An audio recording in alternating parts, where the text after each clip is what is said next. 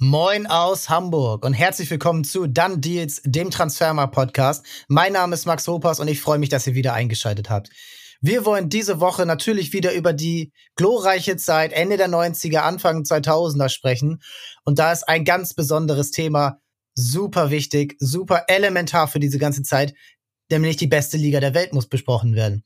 Die Serie A war damals das Lire Paradies, da sind alle hingewechselt, zig deutsche Spieler, auch aus anderen Ländern, die glorreichen Zeiten für die großen Vereine, Juve, Mailand, Neapel, Inter und Co. Und wir wollen darüber sprechen. Und darüber möchte ich sprechen mit keinem anderen als der Stimme des italienischen Fußballs hier in Deutschland. Carsten Fuß ist zu Gast. Ihr kennt ihn von The Zone wenn er Tore feiert in der Landessprache. Wir machen es hier heute auf Deutsch, damit ihr auch noch mitkommt. Aber ich freue mich, dass er mit all seiner Leidenschaft und all seinem Fachwissen aus über 30 Jahren Serie A Fußball, ja, sich bereit erklärt hat. Hallo Carsten, wie geht's dir? Mein Gott, Max, äh, das geht ja wirklich runter wie italienischer Wein, was du hier über mich äh, sagst. Nein, mir geht's gut. Danke. Ich äh, freue mich natürlich auch mit euch zu sprechen und die Themen sind diejenigen, die mir am meisten Spaß machen, zumindest beim ausländischen Fußball, ja. Und da sind wir ja schon gleich beim Thema. Denn deine Begeisterung für italienischen Fußball, die ist ja wirklich immens. Und die hast du ja schon seit 30 Jahren. Wir haben ja schon darüber gesprochen, mal, dass du damals die glorreichen Zeiten in Neapel miterlebt hast, äh, Diego Maradona live im Stadion gesehen hast. Wie ist das denn überhaupt entstanden? Also gibt es da einen Punkt oder ist es ein Spieler, Maradona zum Beispiel, der dich so richtig in den Bann gezogen hat, italienischen Calcio zu verfolgen? Ja, zwei Dinge. Äh, ich bin halt äh, erstmalig 1979 runtergekommen nach Süditalien als Tourist, als äh, Student, als Urlauber. Und da hat mir schon das ganze Ambiente gefallen. Also kulinarisch das Thema Wärme, Meer und ja, ich würde sagen, das ganze Paket, was dort unten geboten wurde, hat mich extrem fasziniert. Und dann kam aber tatsächlich obendrauf diese Thematik Napoli und äh, Diego Maradona und da muss man einfach sagen, also ich bin ja jetzt, wie du schon erwähnt hast, äh, sehr, sehr lange dabei und ich glaube, es gibt keine Stadt in äh, Europa, die den Fußball so beherbergen und so leben kann wie Neapel. Das ist meines Erachtens nur vergleichbar mit Buenos Aires und entsprechend kam eben diese Liaison. Maradona, der Argentinier, der ja von Boca Juniors ja äh, erst zu Barcelona und dann zum SSC Neapel kam, der in diese Stadt und in diesen Club kam. Also das war eine Symbiose, die man schöner hätte nicht herstellen können. Wobei Maradona wusste ja gar nicht, auf was er sich da einlässt. Erzählungen nach, als er erstmal in der Stadt war mit seinem Vater, fuhren sie mit dem Auto darum und dann sagt, sagte der Vater, äh, bist du sicher? Hier ist es aber ganz schön dreckig und elendig, dass du hier hin willst. Ja, aber er hat dann den Vertrag unterschrieben und dann ging's los. Und da beginnt ja eigentlich auch unsere Reise für diese Folge, denn der Aufstieg des Lira Paradies ist damit komplett verbunden, denn Diego Maradona war damals der Rekordtransfer weltweit. Er war es vorher schon bei Barcelona und dann aber für 12 Millionen Euro ist er zu Neapel gewechselt, die damals, weiß Gott, nicht das Premium-Produkt der Serie A waren. Die waren im Mittelfeld. Wie ist das überhaupt zustande gekommen und wie konnten sie sich ihn leisten? Ja, da gibt's wunderbare Geschichten. Also da könnte man allein über diesen Transfer könnte man schon ein kleines Buch schreiben. Fangen wir mit dem letzten an, was du gefragt hast. Sie konnten sich das leisten, weil Corrado Ferlaino die äh, Banken in Süditalien, speziell in Neapel, auch davon überzeugen konnte, dass das jetzt ein Deal wäre, der die Stadt nach vorne bringen könnte. Also der damalige Präsident Corrado Ferlaino, Bauunternehmer, der sich die Unterstützung auch der Banken gesichert hatte, um das Geld aufzutreiben. Dann ging es aber 52 Tage, dauerten die Verhandlungen. Ja, ich habe das Glück gehabt, letztes Jahr mit Rosario Pastore zu sprechen. Das war der Berichterstatter über Diego Maradona äh, zu seiner Zeit in Neapel und der war auch bei den Verhandlungen in Barcelona. Er war also sechs Wochen in Barcelona und hat das auch als eine sehr schöne Zeit in seinem Leben bezeichnet. Es ging hin und her, ähm, man wurde sich nicht einig. Am Ende äh, war es denn auch der Manager Giuliano, der durch seine Art und durch sein Auftreten irgendwann den Zugang zu Diego so geschaffen hatte, dass er sagte, okay, Und ich habe, wie gesagt, auch letztes Jahr Corrado Ferlaino nochmal interviewt, den Präsidenten, der das damals verantwortet hat. Der sagte, ja, zum Glück wusste Diego ja gar nicht, auf was er sich einließ. Denn die Saison zuvor sind wir ja fast abgestiegen. Ja. Also das, was du gesagt, die waren im Mittelfeld. Die hatten tatsächlich gegen den Abstieg gekämpft in der Saison zuvor. Ja, und dann kam aber eben Diego und wurde dann vorgestellt in diesem äh, wahnsinnigen Stadion, Stadio del Sole, als es eingeweiht wurde, also das heutige Maradona, damals noch ohne Dach, ohne schützendes Dach. Er wurde vorgestellt vor 80.000, die haben alle 1000 Lire bezahlt, damit sie ihn sehen konnten. Dann hat er achtmal den Ball hochgehalten. 1000 Lire? Ganz kurz, wie viel sind 1000 Lire ungefähr gewesen? Also, weil wir ja die ganze Zeit über diese Währung Zwei sprechen. Mark. Ah, Ich okay. denke mal, Ja. 1,80, 2 Mark muss es ungefähr. Also ich bin jetzt kein Bankenspezialist, aber so ungefähr war's. Dann hat er halt achtmal den Ball hochgehalten, er hat den in den neapolitanischen Himmel gejagt und dann war's das. Dann konnten wieder alle nach Hause gehen. Irre. Wer die Szenen mal gesehen hat, einfach nur irre. Und das ist ja auch der Startpunkt seiner Prime, seiner absoluten, ja, Weltklasse-Zeit. Er war vorher natürlich schon ein guter Fußballer, aber er hat in Barcelona ja ein bisschen darunter gelitten, dass er kaputt getreten wurde. So sagt man es sich. Und Nein, das kann man ja auch, kann man ja auch nachschauen. Also Goldbutcher. genau, und dann wurde er auch nicht wirklich geliebt und das kam ihm dann ja komplett zugute, dass er in Neapel verehrt wurde, dass er spielen konnte, dass er leben konnte, wie alle wissen. Und äh, da gibt's auch eine unfassbar schöne Doku. Ich weiß nicht, ob die noch bei Amazon verfügbar ist. Ich habe sie gesehen und war komplett weg von diesen Bildern alleine. Das zeigt ja auch, was Italien ausgemacht hat, was Neapel ausgemacht hat. Äh, auch andere Städte leben den Fußball sehr. Neapel ist wahrscheinlich das heißblütigste. Aber das ist ja dann auch der Startpunkt einer Zeit, in der der italienische Fußball richtig, richtig stark wird. Der AC Mailand unter Sacchi wird richtig stark. Neapel gewinnt zwei Meisterschaften, dazu den UEFA Cup. Und das sind ja so Ende der 80er, wo Maradona ja auch Weltmeister wird, wo dann die WM in Italien sich ja auch nähert, 1990. Das ist ja wirklich eine Zeit, in der der italienische Fußball der beste der Welt wird. Und auch Summen gezahlt werden, nicht nur für Maradona, sondern auch für viele deutsche Spieler. Karl-Heinz Rummenigge wechselt im selben Jahr. Äh, später kommen dann Völler, Matthäus, Klinsmann, Olaf Thon, Thomas Doll. Also wirklich sehr, sehr viele Spieler. Die kommen alle dorthin für wirklich mehrere Millionen Euro damals schon umgerechnet. Und es ist wirklich ein richtiger Boom in Italien, oder? Absolut. Ich möchte noch kurz einmal drauf eingehen, wenn du das erlaubst, Max, weil du auch von der Doku gesprochen hast. Ich produziere gerade eine Doku über die Meisterschaft des SSC Neapel und verwende darin eben auch die Bilder, die du angesprochen hast von Maradona. Also 87 der erste Meistertitel. Und da sind seine ersten Worte auch im Interview, in der Kabine wird er interviewt von einem Journalisten, der leider verstorben ist. Jedenfalls sind seine ersten Worte, ja, ich habe gehalten, was ich versprochen habe. Ja, ich habe dem Präsidenten und euch gesagt, ich bringe wieder Ruhm in die Stadt und Titel. Aber ich möchte betonen, es ist nicht die Meisterschaft von mir alleine. Ja, es ist eine Meisterschaft der Mannschaft. Ja, und das betont er zweimal. Also da, da habe ich auch noch mal so hingehört und habe gedacht, ja, na klar war das der beste Fußballer aller Zeiten, aber wenn er nicht die Unterstützung dieses Teams gehabt hätte und die gesagt hätten, okay, das ist der Beste, aber wir sind ja integriert. Also der war jetzt nicht der Hochnäsige, der gesagt hat, so, ihr müsst mal für mich laufen, sondern er hat sich in dieses Team integriert. Ja. Gut, und wie gesagt, diese Dokumentation läuft dann beim NDR am 2. November, glaube ich, also bei euch oben im Norden. Von daher äh, kann man das auch nochmal nachschauen. Äh, jetzt aber die, ja, genau, ja, ich bin wirklich schon on fire. Natürlich kamen dann die Weltstars und speziell vom deutschen Team, das 1990 in Rom die WM gewonnen hat, äh, waren neun unter Vertrag in der Serie A.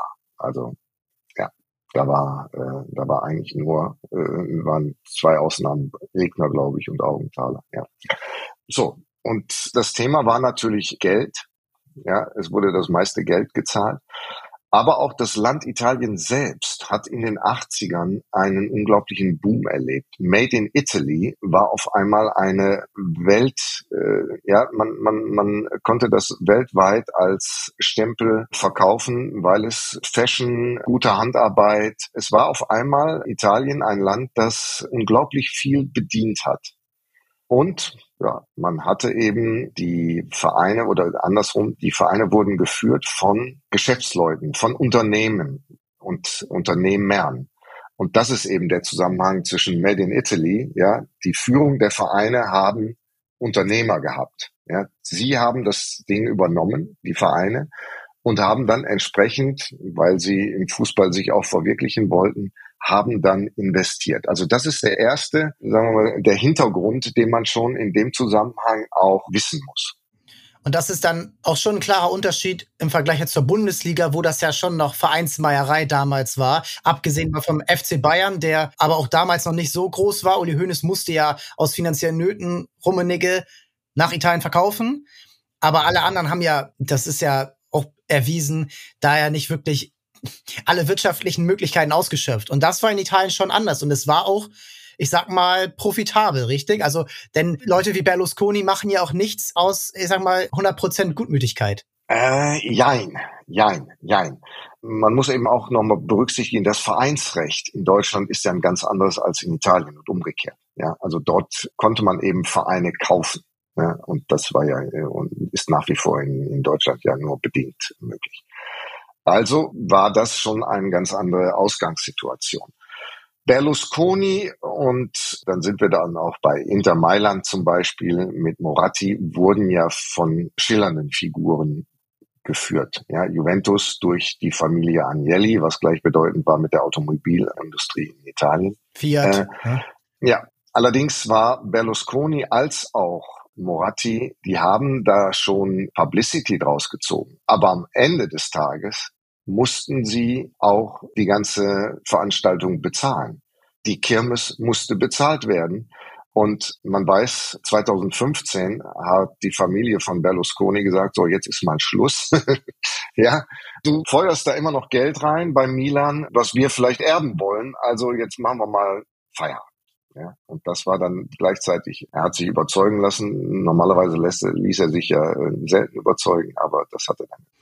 Und in dieser Zeit ist aber ja auch sportlicher Erfolg richtig eingetreten. Also wir müssen ja nur auf die Liste der Sieger von damals noch Europapokal der Landesmeister, UEFA Cup und Europapokal der Pokalsieger gucken da ist Italien die Nummer eins. Also angefangen mit dem AC Mailand, wie er den Repeat schafft, 89, 90, Landesmeister, damals mit dem jungen Maldini, Arrigo Sacchi als Trainer, Baresi, den Holländern, die auch alle dahin gewechselt sind, Hülle, Dreikart, Van Basten. Aber wirklich eine Legendentruppe, die auch also fast unschlagbar war und auch nur in einem nationalen, nationalen Wettbewerb eigentlich geschlagen werden konnte von eben Neapel mal, Inter, Genua zum Beispiel. Also es waren wirklich sehr, sehr viele Vereine richtig stark. Was hat denn auch den Fußball so stark gemacht, dass er in dieser Zeit von allen anderen Ländern überhaupt nicht irgendwie angekratzt werden konnte. Gut, dazu muss man vielleicht dann auch mal, weiß nicht, längere Zeit, ja, ich denke sogar längere Zeit in Italien gewesen sein, gelebt haben. Diese Bevölkerung war vollkommen Fußball verrückt. Ist sie teilweise heute auch noch, aber eben nicht mehr in dem Ausmaße, wie es mal war. Insofern war dieses, das Gespräch, was du in der Bar geführt hast, ging in erster Linie um Fußball. Ja aus persönlicher Erfahrung kann ich auch sagen, das hat mir die Integration da damals auch einfach gemacht, weil man, also dieses Thema hat jeder bedienen können und auch wollen. Insofern war die Faszination oder die Leidenschaft für diesen Sport, die war enorm groß. Und wenn die dann eben auch noch von Unternehmern gelebt wird, die sagen, ja, ja, das lasse ich mir dann auch was kosten, weil ich will ja, dass mein Verein, für den ich diese Leidenschaft habe, dass der der Beste im Land wird dann kommt da einiges zusammen. Ja. Ich war tatsächlich mal äh, 1993 bei Berlusconi daheim, also in dieser Villa Arcore, und habe ihn interviewen dürfen. Und damals war schon das Thema auch Fußball und Medien, also die TV-Rechte, die er ja über Mediaset damals, das gehörte ja zu seinem Portfolio, erworben hat, auch zum Beispiel die Tour de France und ähnliche Geschichten. Das war damals, als ich da war, war das ein relativ großes Thema. Und ich habe aber eben auch in der Unterhaltung mit ihm gespürt, was, was es für ihn so bedeutet, dieses Fußball machen und die tollste Mannschaft der Welt zu haben mit, ja, unter Saki, die dann alles gewonnen haben Und ich hatte ihn dann auch noch gefragt, ja, wie würde er sich denn sehen? Ja, er sei ein Mittelstürmer, ja, Mittelstürmer im Leben und auf dem Platz, ja. Also allein diese, verstehst du, diese Allegorie, die er dann da aufgebaut hat, also das Bild von sich, sagt dann auch schon viel, ja, was, was so äh, diesen Mann hat ausgemacht. Und das ist dann ja auch ein Wettrüsten gewesen zwischen den einzelnen Vereinen, weil ein Moratti will dann nicht akzeptieren, dass Berlusconi, ja, vor allen Dingen in derselben Stadt dann die Credits bekommt und Juventus Turin und die Mailänder Vereine ist eh schon Rivalität. Dann kommt noch Neapel dazu, die wollen es den Nördlichen zeigen. Dann kommen noch die Römer, die auch Lust darauf haben. Parma, Genua, also alles Vereine und wo ja auch Fußballer dabei waren, also ein Roberto Mancini zum Beispiel bei Genua, das war ein Topstürmer. Ja, und diese ganzen, alle haben irgendwann mal auch einen Europapokal gewonnen. Und was du auch noch erwähnt hast, die ganze Vermarktung, dieses TV-Erlebnis, das hat Berlusconi ja nicht nur in Italien gemacht, sondern er wollte ja auch zum Beispiel, er war einer der treibenden Kräfte für die Champions League. Denn das muss man auch erklären, denn bis 1900 92 gab es die Champions League nicht und da gab es dann mal, ja, das war so ein Losen im Landespokal und da war dann mal Real Madrid gegen Neapel in der ersten Runde und dann war halt eine Mannschaft raus und dann, ja, was machen wir denn jetzt? Okay, und dann gewinnen halt dann Vereine wie Roter Stern Belgrad oder Steaua Bukarest und das war denen alles nicht so, die wollten das schon selber leiten und auch dann eben die Früchte davon tragen und das ist dann ja auch wieder der nächste Schritt, wo dann auch die Italiener die überragende Nation waren. 94 gewinnt Mailand die Champions League, 96 gewinnt Juventus Turin. Es waren, glaube ich, die ersten sechs Jahre immer eine italienische Mannschaft im Finale. Dazu dann noch die ganzen UEFA Cup Siege. Und sie haben den Fußball dominiert. Die Nationalmannschaft war es dann nicht mehr so, bis auf 94 das Finale. Aber dieses Level an Qualität war dann ja auch so ein Goldmineneffekt, ne? dass alles dann sich noch mehr bestärkt. Und jedes einzelne Spiel war dann ja auch eigentlich wie ein Hexenkessel-Finalspiel, richtig? Also in der Zeit auch in der Liga. Ja. Eine Ergänzung noch, weil du das angesprochen hast mit der Champions League. Ja, treibende Kraft war auch äh, mit Sicherheit Berlusconi und der hat äh, damals mit Leo Kirch äh, extrem eng zusammengearbeitet. Und ich erinnere mich eben noch, 92, 93 war dann die erste Saison mit Champions League Format, äh, noch etwas abgewandelt, aber das hat damals Tele 5 übertragen. Ich habe damals für Tele 5, so italienischen Fußball, das waren meine äh, also relativ äh, frühen Anfänge hier in Deutschland. Wir haben damals die Champions League übertragen. Ja, das muss man sich mal geben. Tele 5 damals als ja, Mickey Mouse Sender, sagen wir es mal auf Deutsch äh, hat das gemacht und das war eben einfach auch aufgrund der äh, Connection zwischen Leo Kirch und äh, Silvio Berlusconi damals möglich. Und das ist ja auch noch ein Punkt dafür, dass italienischer Fußball ja auch weltweit dann in dieser Zeit, wo Fernsehen viel verbreiteter war und also schon nicht komplett, war noch kein Internet in der Sicht verbreitet, aber es war schon vernetzt die Welt und man hat es gesehen und man konnte es im Fernsehen sehen. Die WM 1990 war ja auch so die erste, sagen wir mal, moderne und dann Serie A das war ein Premium-Produkt. Da gab es doch auch eins, also extra Sendungen im deutschen Fernsehen zur Serie A, weil eben auch so viele deutsche Spieler dort gespielt haben. Also es war der Place to be. Da wollten alle hin und das wollten dann auch alle sehen. 1990, du hattest ja, du hast es ja auch schon angesprochen, äh, alle drei europäischen Wettbewerbe von italienischen Vereinen gewonnen. Alle drei. Und das ist ja dann der nächste Punkt, wo man dann auch sich angucken kann, also an euch Zuhörerinnen und Zuhörer.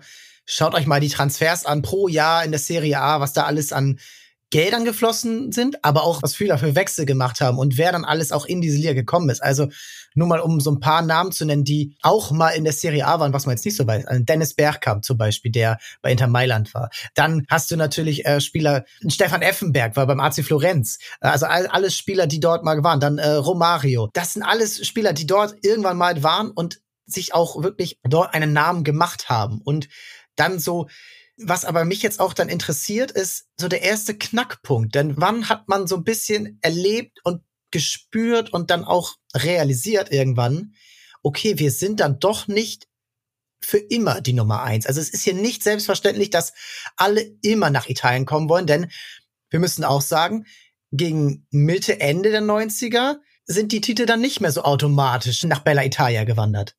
Und das äh, hängt dann auch, ja, hängt dann tatsächlich auch mit den wirtschaftlichen äh, Faktoren zusammen. Denn Ende der 90er wurde es dann schon ein bisschen windiger in Italien und anderswo. Und das hat man dann schon gemerkt. Worauf ich unbedingt nochmal eingehen will, äh, du hattest es auch mal in einem Nebensatz erwähnt, Parma, da ist die Figur eben Callisto Tanzi. Ja, also Parma nun wahrlich kein Club, der in der äh, Historie von der Serie A oder des italienischen Fußballs überhaupt äh, vor den späten 80er, 90ern eine Rolle spielte. Ja. Callisto Tanzi, ein Unternehmer, der nachher Parmalat gegründet hatte, Sohn eines Wurstfabrikanten, der dann auf einmal Tetrapack für sich entdeckte und damit die Haltbarkeit von Milch. Gut, ich gehe jetzt nicht auf die Details ein. Tanzi steigt ein in den Sport. Ja, seine Firma wird gigantisch groß, steigt ein auch bei der Formel 1. Ja, Niki Lauda beispielsweise trug gerne auch eine Kappe von Parmalat. Die Verbindungen zu Südamerika sind sehr eng, ja. Und er kauft 89, glaube ich, war es, 89, kauft Parma, den AC Parma. Und durch die Connection von ihm Richtung Südamerika kommt dann auch ein gewisser Faustino Aspria, ja, vielleicht erinnert ihr euch auch noch an ihn. Dann spielt dort Cannavaro, dann spielt dort Buffon, dann spielt dort Veron bei Parma, ja. Also ein Club, der auf einmal bedeutsam ist in der Serie A, weil Callisto Tanzi eben einer der ganz großen Unternehmer in Italien in diesen Sport und dann speziell in Fußball investiert hat. Beispielsweise kauft er auch Dino Baggio, 97 glaube ich, 96, 97, also einen italienischen Nationalspieler von Juventus, geht der zu Parma. Worauf Agnelli sagt, ja, manchmal ist die Milchindustrie dann doch attraktiver als die Automobilindustrie. Ja, das heißt, da wurde schon auch ein bisschen, wurden die Kräfteverhältnisse ausgetestet. Ja. Callisto Tanzi ist danach bankrott gegangen. Anfang der äh, 2000er Jahre. Er auch persönlich. Ja, 15 oder 16 Milliarden Schulden. Ja, er wird angeklagt Verschleppung von Insolvenz. Also er geht erst einmal, ja, wird äh, verurteilt und ist dann Zeit seines Lebens, irgendwann hat er dann nur noch Hausarrest, aber eine unglaubliche wirtschaftliche, wie, so, ja, wie kann man es, ein, ein, ein Skandal. Also dieses Thema hat ganz viel ja, Menschen auch um ihre Existenzen gebracht, weil er praktisch ohne äh, überhaupt noch Sicherheiten zu haben, die Dinge in den Ruin getrieben hat.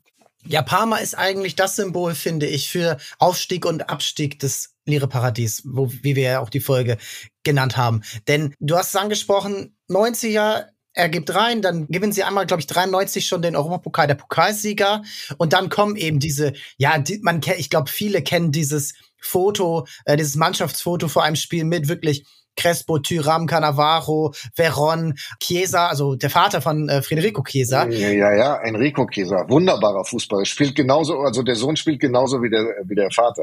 Ja, und das ist ja wirklich die Mannschaft, die dann auch wirklich begeistert und die auch wirklich diesen Verein überhaupt erst auf die große Weltkarte gebracht haben. Und an den Spielern, aber auch an den Transfers, die sie dann alle getätigt haben, kannst du ja wirklich erkennen, was in der Serie A dann abgegangen ist. Also da ist keiner lange geblieben. Die sind alle dann gewechselt. Also Hernan Crespo war zum Beispiel zwischenzeitlich, und da sind wir jetzt schon Ende der 90er, der war Rekordtransfer mit 55 Millionen Euro, die Lazio Rom an ihn gezahlt hat. Und diese Spieler, die dort waren, das sind alles Legenden und sie sind aber auch alle, und das ist jetzt dann das Interessante für das ganze Land, sind dann ja auch nicht dort geblieben. Also Hernan Crespo ist zu Lazio rumgegangen und dann ist er danach wieder gegangen. Christian Vieri, also schaut euch die Transferhistorie an, der war jedes Jahr woanders. Der war dann zwischendurch in Madrid, dann war er wieder bei Inter, dann war er beim AC Mailand. Also Christian Vieri hat alles durchlebt. Viele Spieler sind dann auch ins Ausland gegangen, weil sie gemerkt haben, okay, ich kann woanders äh, besser verdienen, wahrscheinlich. Das wird wohl der Grund gewesen sein. Also Gianfranco Sola zum Beispiel zu Chelsea, Christian Carambeu zu Real Madrid. Also alle Spieler, die auch dann irgendwann gemerkt haben, okay, es ist hier alles nicht so selbstverständlich und auch nicht so langfristig und nachhaltig. Gab es da dann so in Italien selbst da schon das Bewusstsein für oder hat man einfach weiter fröhlich ausgegeben und weil auch Geld äh, durch die Champions League reinkam für die ersten vier Clubs dann, wurde das einfach weiter fröhlich gemacht und man hat sich keine Sorgen um die Zukunft gemacht? So war es. Ja, ja, also ist natürlich extrem verkürzt, ähm, aber ähm, tatsächlich hat man so lange getanzt, bis der Ballsaal über einem zusammengebrochen ist. das ist so. Und da gibt's das nächste Beispiel, eben diese Verbindung Callisto Tanzi, haben wir erwähnt, äh, Besitzer, Präsident Parma, guter Freund von Sergio Cagnotti, Lazio. Ja, genau. So. Die waren sowohl wirtschaftlich als auch ansonsten sehr verbunden. Der Transfer von Sebastian Veron von Parma zu Lazio wird mit der Centrale del Latte in Rom bezahlt. Ja, also Sergio Cagnotti, auch ein Unternehmer im Lebensmittelbereich, ja, Cirio, das war seine Marke, seine Firma. Und die haben halt miteinander gedealt. Tanzi und Cragnotti. Cragnotti wird nochmal mit Lazio, gewinnt den Scudetto ja noch, mit Eriksson als Trainer. Crespo wechselt auch dorthin, das hast du auch schon erwähnt gerade, Max. Und Cragnotti endet auch im Gefängnis. 2003 auch Fallimento, also Zusammensturz seines Unternehmens, Cirio. Er wird auch verurteilt wegen Bilanzfälschung. Ich frage mich nicht, was noch. Also auch der geht ja in den Knast wegen diverser wirtschaftlicher Vergehen. Soll heißen, es bestätigt das, was wir jetzt auf einen Satz mal kurz runtergebrochen haben. Sie versuchen weiter das Thema bester Fußball aufrechtzuerhalten mit äh, finanziellen Mitteln, die sie längst nicht mehr haben. Ja, und gehen damit Risiken beziehungsweise begehen dann auch kriminelle Handlungen, um das Schiff noch weiterfahren zu lassen. Und in dieser Zeit gehen ja auch andere Vereine kaputt. Äh, AC Florenz insolvent, SSC Neapel insolvent, die müssen dann alle in die dritte Liga, glaube ich. Der AC Parma haben wir schon angesprochen. Das ist alles in derselben Zeit passiert, wo sich ja heute, wenn du heute sagst, Neapel war vor 20 Jahren in der dritten Liga, da wird erstmal jeder sagen, was? Wie? Das kann nicht angehen. Die sind doch immer Serie A gewesen. Nein, nein, nein. Und das waren sehr, sehr viele Vereine. Und daran erkennt man ja auch, weil das eben nicht die Top-Vereine waren, was das für ein Wettrüsten gewesen sein muss, wo dann wirklich jeder auch nicht nur die, die du jetzt gerade genannt hast, sondern auch alle anderen irgendwo komplett über ihre Verhältnisse leben mussten, wahrscheinlich sogar. Mussten wer, wer muss das? Sie, sie wollten. Sie wollten. Ja, sie wollten. Also müssen, weiß ich nicht. Aber um diese Glorie, offensichtlich, ja, äh, mein, so viel Insiderwissen habe ich jetzt äh, auch nicht, weil das natürlich schon eine etwas speziellere Abteilung des Fußballs ist. Da müsste man dann tatsächlich nochmal mit den entsprechenden Leuten auch reden, wobei Tanzi ist halt verstorben. Äh, ja, das Thema war, sie haben irgendwann verpasst, die Dinge anzupassen. Ja, und das wurde dann tatsächlich immer wilder und immer unverantwortlicher. Und in dieser Zeit, die ja dann sportlich zwischendurch mal so einen kleinen Dip hatte, wo dann Man United, Real Madrid, Bayern München dann die Top-Teams in Europa waren, die dann auch die Champions League gewonnen haben. Da kristallisiert sich dann ja eigentlich die Elite, die bis heute existiert, heraus. Juventus Turin macht, sagen wir mal, seriöses Business. Perfektes Beispiel finde ich immer, sie verkaufen sie dann und von dem Geld verpflichten sie Pavel Nedved, Gigi Buffon und ich glaube Trezeguet innerhalb von einem Sommer der ihn dann nicht unbedingt auf legalen Mitteln vielleicht, aber die nächsten Meisterschaften sichert. Sie sind danach besser. Sie kommen dann zwei Jahre später ins Finale der Champions League. Dazu AC Mailand, die nach den glorreichen 80ern und Anfang der 90er, wo sie dann auch nochmal die Champions League gewinnen, einige Meisterschaften holen, dann auch eine starke Krise hatten, verpflichten sie dann zum Beispiel einen Shevchenko, verpflichten sie dann einen Rui Costa, verpflichten sie Clarence Seedorf nacheinander und sie sind dann das Team, was international dann das Beste ist. Also 2003 die Champions League 5 Finale, 2007 das Finale. Die schaffen es ja eigentlich durch seriöse, clevere Transfers, sich von den, sagen wir mal, windigen Typen nebenan abzusetzen und sind dann bis heute das Nonplusultra, was in Italien existiert. Ja, ähm, bis heute, da, da muss man jetzt schon, also wenn wir jetzt in die, in die Jetztzeit wechseln, äh, da muss man dann halt sagen, äh, Mehrzahl der Vereine, die du genannt hast, sind jetzt unter amerikanischer Führung. Also die sind business-driven. Da müsste man jetzt noch eine gesonderte Sendung, glaube ich, aufsetzen, um das nochmal zu beleuchten. Aber tatsächlich ändern sich die Dinge. Ja, es ändern sich die Dinge gerade in den Nullerjahren massiv, denn da merken die Menschen natürlich auch, so können wir es hier nicht weiterlaufen lassen. Also es waren ja dann genug bankrott oder mal zwangsabgestiegen. Dann kam noch der Skandal hinzu, also Wettskandal. Das waren alles Dinge, die äh, schon auch auf das Flaggschiff Serie A geschossen haben. Genau darüber will ich auch sprechen, weil es ja auch eine Zeit ist, in der die Serie A endgültig nicht mehr das Nonplusultra international ist. Die Premier League kriegt das große Geld. Also wir haben hier über David Beckham gesprochen, äh, mit all seiner Markenkraft, äh, Manchester United, Arsenal, die in dieser Zeit auch die Zeichen der Zeit erkennen. Das Geld fließt rein, Investoren wie Abramovic steigen ein, die Stadien werden modernisiert. Real Madrid sowieso ähm, durch die Galacticos, Barcelona kriegt neuen Anstrich. Bayern München ist immer da und ist immer seriös gewirtschaftet und immer professionell ganz weit vorne dabei. Und in der Serie A wird so ein bisschen aber auch die Zeit verschlafen. Ne? Sie hatten ihre schönen Stadien in den 90ern, aber dann wurde nichts modernisiert und dann sind die Stadien noch leer. Also ich habe immer eine Zahl im Kopf und das ist der Zuschauerschnitt von Juventus Turin 2005 oder so. 17.000 Leute und bei St. Pauli hier in der Regionalliga Nord waren mehr Leute im Schnitt im Stadion. Also das ist so symbolisch dafür, was in dieser Zeit in Italien leider verschlafen wurde, denn fußballerisch sind die Mannschaften ja immer noch stark, immer noch in Ordnung, aber sie werden halt wirtschaftlich links und rechts überholt. Da hat man sich dann auf den Lorbeeren ausgeruht und hat gesagt, na ja, äh, wir sind ja, also das Selbstverständnis in Italien ist ja immer so, dass äh, sie die Besten sind. Aber tatsächlich haben sie da gar nichts mehr äh, auf die Kette bekommen. Also Stadien hast du angesprochen, die Ausbildung, die auf einmal nicht mehr funktionierte. Also zu den Hochzeiten des italienischen Fußballs war die U21 Serien-Europameister. Äh, daran kann ich mich noch ganz gut erinnern. Das passierte dann auch überhaupt nicht mehr. Insofern gab es unglaublich viele Baustellen. Und dann greift ja irgendwie das halbe Land, die halbe Liga zu unlauteren Mitteln. Also dieser Wettskandal, äh, Entschuldigung, Schiedsrichterbestechungsskandal war es ja letztendlich, der Juventus Turin zu Fall gebracht hat. Aber was ja viele auch nicht mehr wissen, da wurden ja auch noch andere Vereine bestraft. Also der AC Mailand war, glaube ich, in dem einen Jahr Zweiter und wurde dann aber auch mit Punktabzug bestraft, weswegen dann Inter Mailand als eigentlich Dritter den Scudetto zugesprochen bekommen hat. Einige Vereine, ich glaube Florenz war auch dabei, die auch in demselben Jahr auch einen Punktabzug bekommen haben.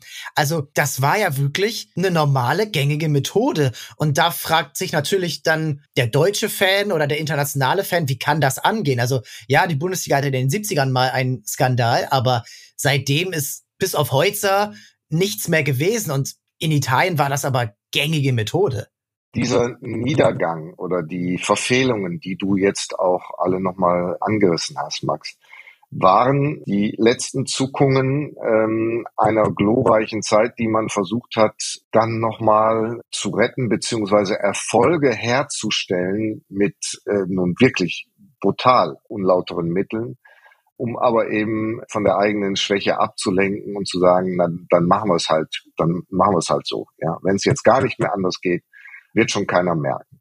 Und das war dann, da tatsächlich dann die ganze Geschichte auch aufgeflogen ist, nochmal ein radikaler Cut auch für Juventus Turin, das Flaggschiff des italienischen Fußballs, dass die dann runtergingen, runtergegangen wurden.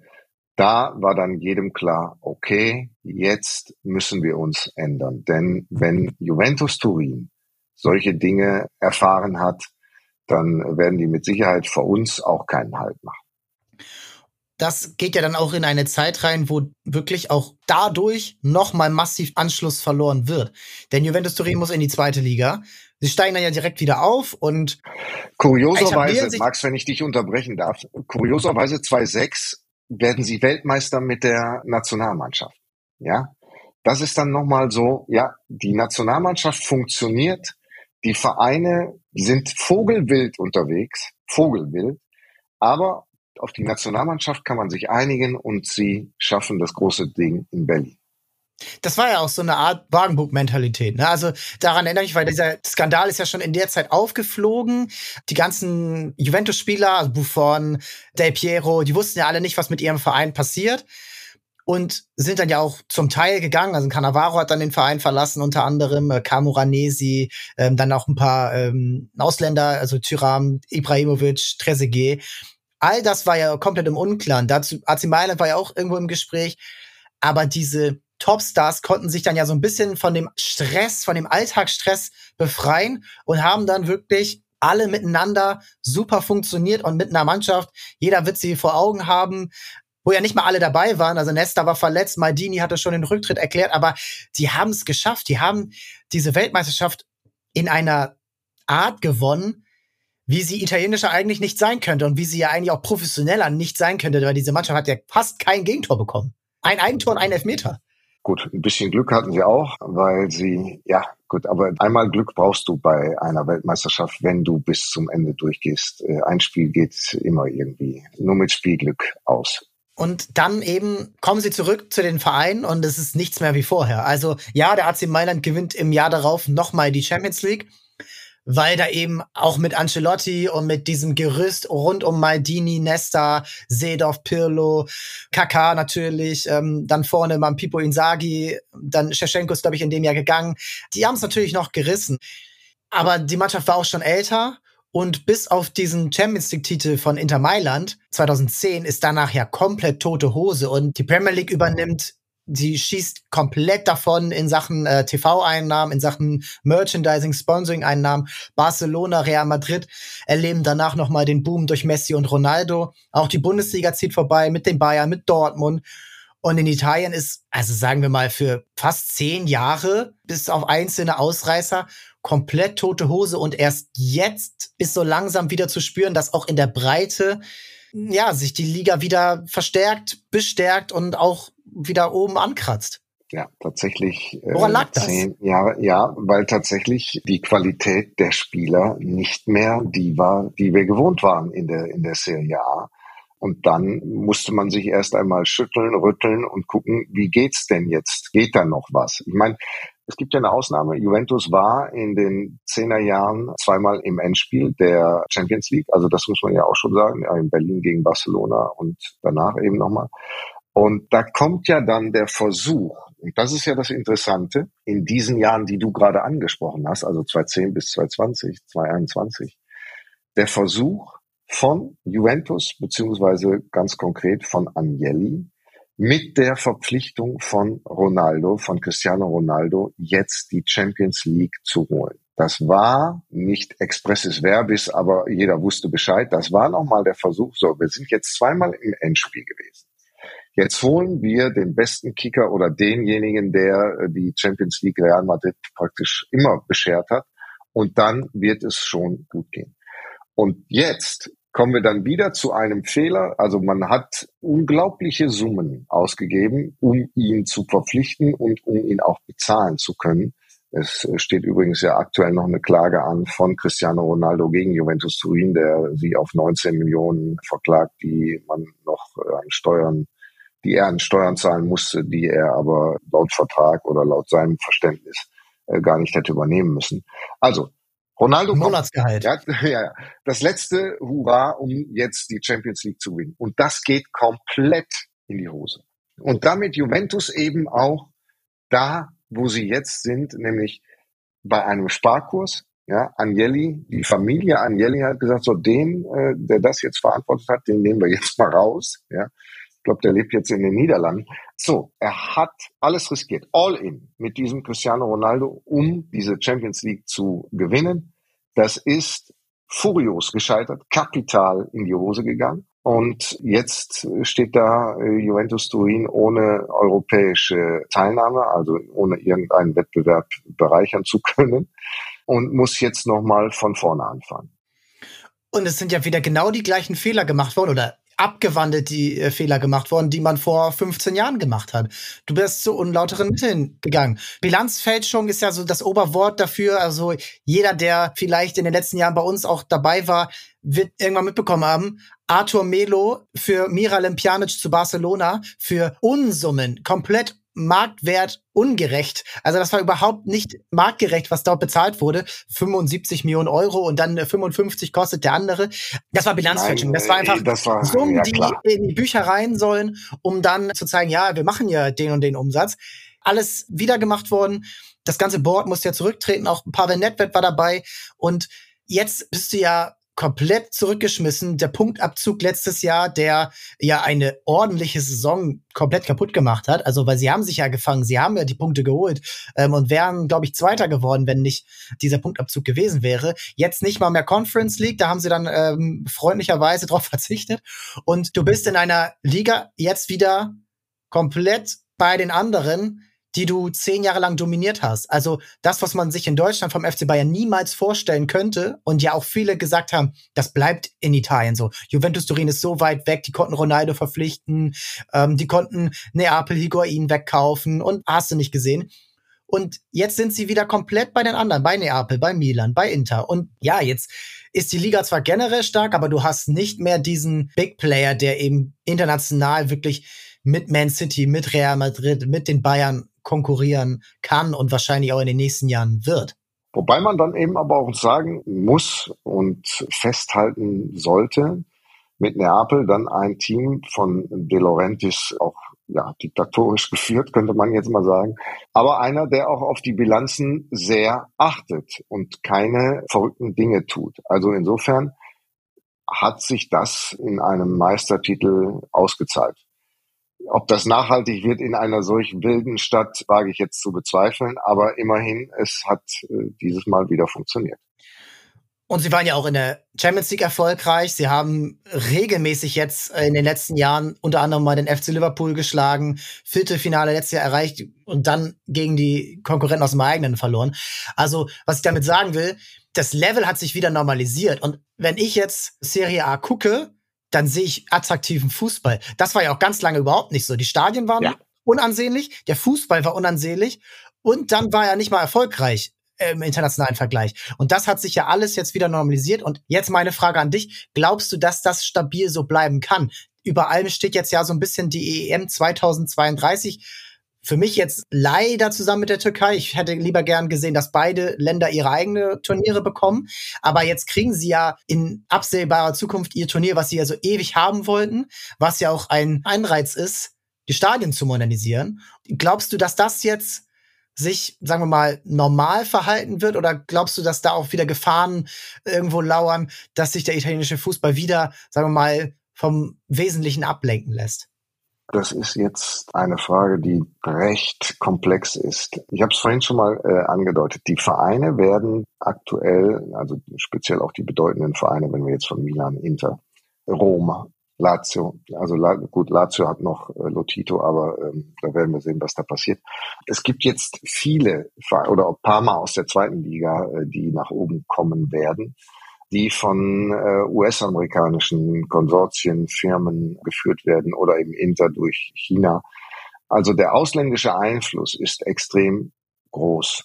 Aber allen ist gemeinsam, sie wollen aus diesem Verein Profit machen. Das heißt, da wird jetzt nicht unbedingt darauf geachtet, dass man den Nachwuchs fördert oder die Dinge äh, so in die Reihe bringt, dass der italienische Fußball davon profitiert, sondern im Grunde genommen will man selber mit seinem Konstrukt davon profitieren. Das ist also ein großer Aspekt. Aber dahinter steckt natürlich dann auch der Gedanke, und das ist ja uramerikanisch, nur der Beste wird ja auch was verdienen. Also ist das auch schon mit einem Impetus versehen, der sagt, wir müssen Qualität schaffen, wir müssen auch Erfolge haben, und zwar nicht nur in Italien, sondern auch international. Und das wird jetzt vorangetrieben mit Mitteln, die nach wie vor nicht an die Premier League ranreichen, aber die schon wieder größer geworden sind. Also die, die Mittel werden schon noch ansteigen. Und man muss halt schlau sein. Wenn wir jetzt das Beispiel Milan nehmen mit Transfers, Pulisic, Loftus-Cheek, Musa, also Spieler, die jetzt nicht aus dem allerhöchsten Regal kommen, aber die Potenzial haben und wenn man sie entwickelt, vielleicht auch nochmal eine Qualitätssteigerung erfahren, sowohl für sich selbst als auch für die Mannschaft. Insofern sehe ich das schon extrem positiv auch. Und ich sehe, dass die Stadien und die Infrastrukturen sich verbessern.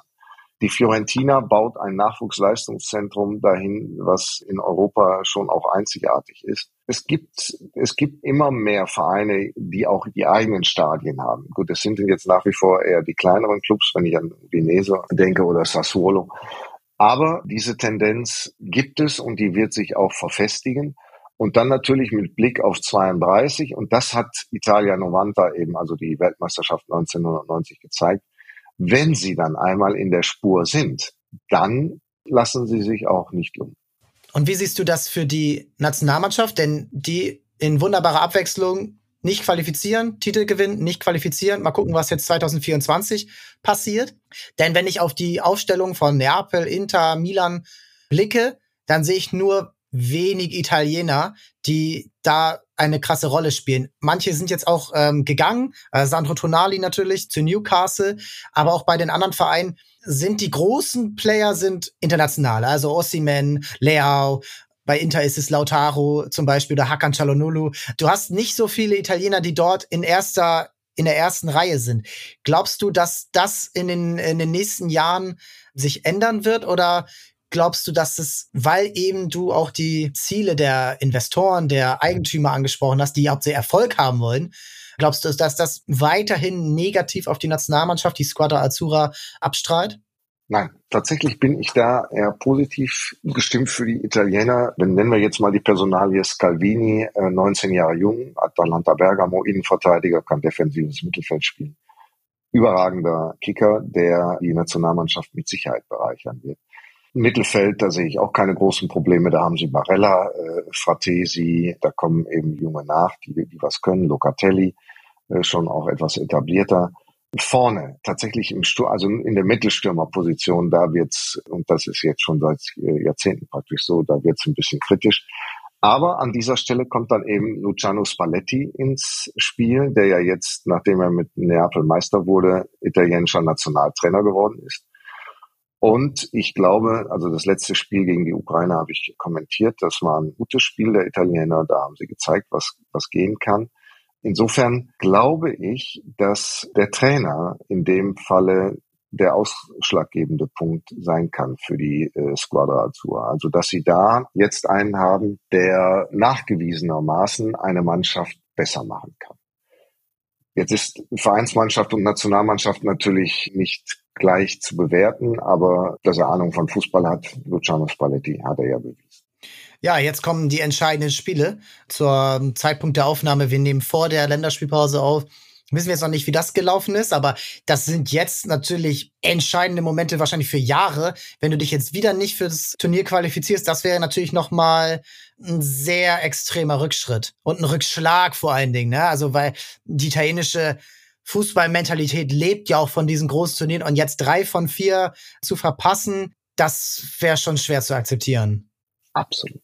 Also das muss man ganz klar sagen, das wäre nicht nur für die Seele, sondern auch für den italienischen Fußball. Ja, Katastrophe ist jetzt vielleicht ein zu großer Begriff, aber äh, natürlich wäre es ein Dilemma, aus dem sie nur schwerlich wieder rausfinden können. Das ist richtig. Die spielen jetzt gegen Malta und gegen England, ja. Entscheidende Spiele. Ich danke dir, Carsten, für deine Zeit. Es hat mir sehr viel Spaß gemacht, von Maradona bis hin zu Nicolo Barella und äh, den aktuellen ja. Zeiten zu gleiten. Vielen Dank. Wenn ihr Carsten hören wollt, dann schaltet bei The Zone die Serie A ein. Erinnert euch an die Doku, die er erwähnt hat über Neapel. Und ja, dann ähm, freue ich mich, dass du irgendwann wieder einschaltest, wenn wir über Italien sprechen, wenn wir über neue Entwicklungen, neue Transfers reden können. Und ich bedanke mich bei euch, dass ihr eingeschaltet habt. Vielen Dank. Nächsten Donnerstag geht's weiter. Abonniert den Kanal. Lasst uns einen kleinen Kommentar und eine kleine Bewertung da. Und ich freue mich, wenn es dann wieder genau um dieses Thema, um diese Zeit rund um die 90er, rund um die 2000er geht. Vielen Dank und ciao, ciao. Vielen Dank an Carsten. Ciao, statemi bene. Alla prossima. Dem ist nichts hinzuzufügen. Ciao, ciao.